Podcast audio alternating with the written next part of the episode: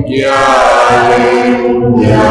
aleluya, aleluya, aleluya, aleluya.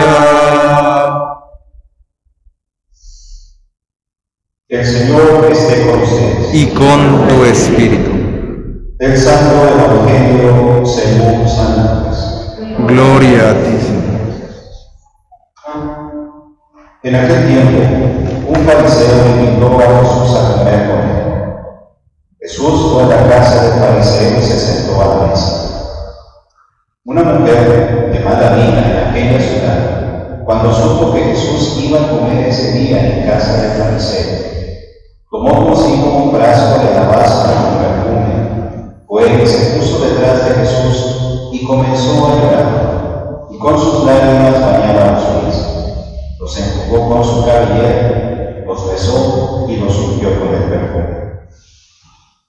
Viendo esto, el fariseo que lo había invitado comenzó a pensar, si este hombre fuera profeta, sabría qué clase de mujer es la que está tocando, sabría que es una pecadora.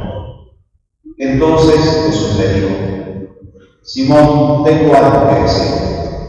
El fariseo contestó, dime, maestro. Él le dijo, dos hombres le debían dinero a un prestamista. Uno le debía 500 y el otro 50. Como no tenían con qué pagarle, les perdonó la deuda a los dos. ¿Cuál de ellos tomará más? Simón le respondió, supongo que aquel a quien le perdonó más. Entonces Jesús le dijo,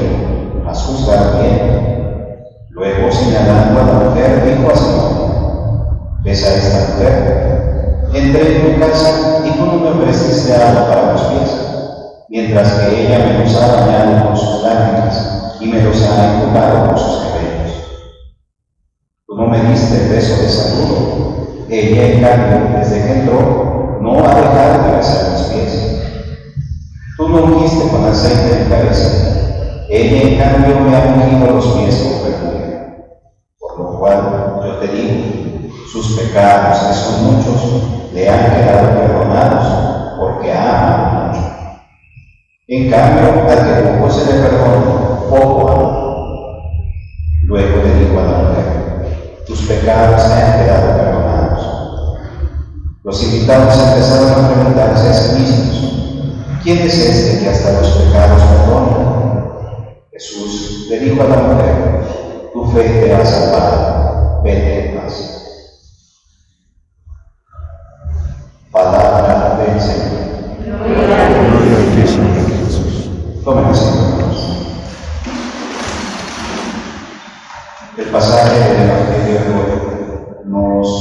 pone en un contexto bastante profundo para invitarnos a descubrir la misericordia de Dios.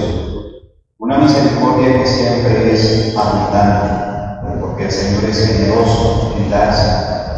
Pero esa misericordia muchas veces no es aprovechada o no es recibida de modo pleno en el corazón humano, porque es quizá el hombre mismo el que ha puesto una barrera. Aparecen en el Evangelio dos personajes que se relacionan con Jesús. Y seguramente de estos dos personajes nosotros tenemos otra oportunidad mucho que reflexionar. Jesús es invitado a comer en casa de un fariseo. Sabemos que Cristo, la mayor de las partes que se nos narran en el Evangelio, está en constante confrontación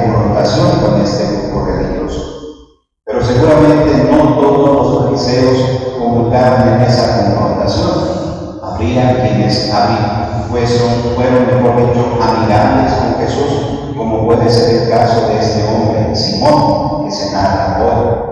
Pues este hombre, Simón, es aquel que ha recibido a Jesús en su casa, seguramente por haber recibido un favor, un favor, pero a manera de recompensa lo ha invitado a comer. Otra mujer aparece en el Evangelio, una mujer que es considerada una mujer pero al enterarse de que Jesús estaba ahí, fue y se hizo presente. Si era invitada o no era invitada, no lo sabemos, pero ella ella fue y se hace presente donde Jesús estaba. Ella se pone detrás de Jesús, empieza a llorar y después con sus lágrimas empieza a lavar los pies de Jesús y después le unge los mismos pies con un perfume. Y el hombre que había invitado a Jesús empieza a cuestionar a Jesús en la mente. Finalmente, Cristo, sabiendo de las intenciones que hay en el corazón de ese hombre, utiliza esta bella comparación para hacer valer y hacer presente la misericordia que Dios quiere dar siempre a manos llenas. Preguntándole que a quién, quién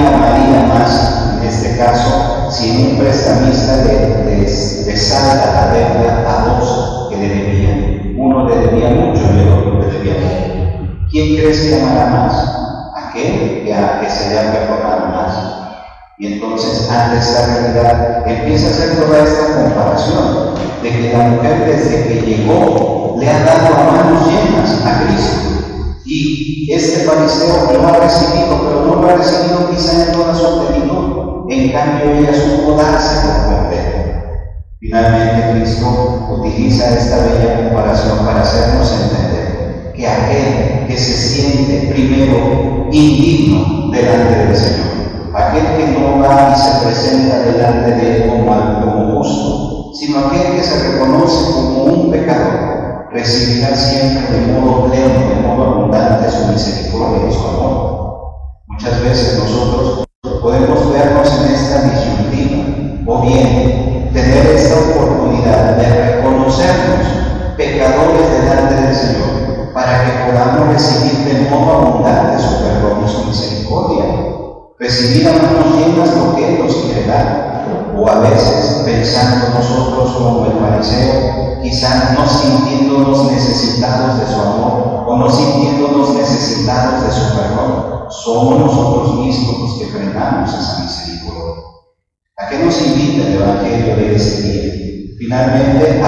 nuestra fragilidad, que Dios conoce perfectamente, a reconocernos simplemente delante de Él como necesitados de su gracia, necesitados de su amor y de su perdón, para que reconociendo nuestra necesidad podamos experimentar de modo pleno, de modo abundante, la misericordia que Dios quiere derramar en nosotros. Que no frenemos el actuar de Dios en nuestra vida, que no frenemos su presencia amorosa, a veces con la idea de sentirnos demasiado buenos y demasiado justos. Reconocer nuestra realidad frágil, pecadora, para que desde esa realidad nosotros podamos experimentar la misericordia que Dios tiene reservado para cada uno.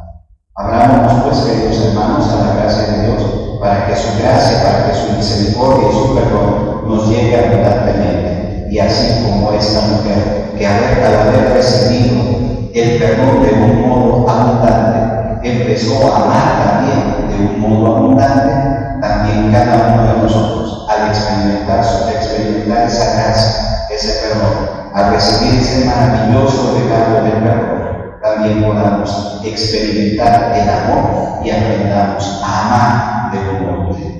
Pidámosle pues esto al Señor.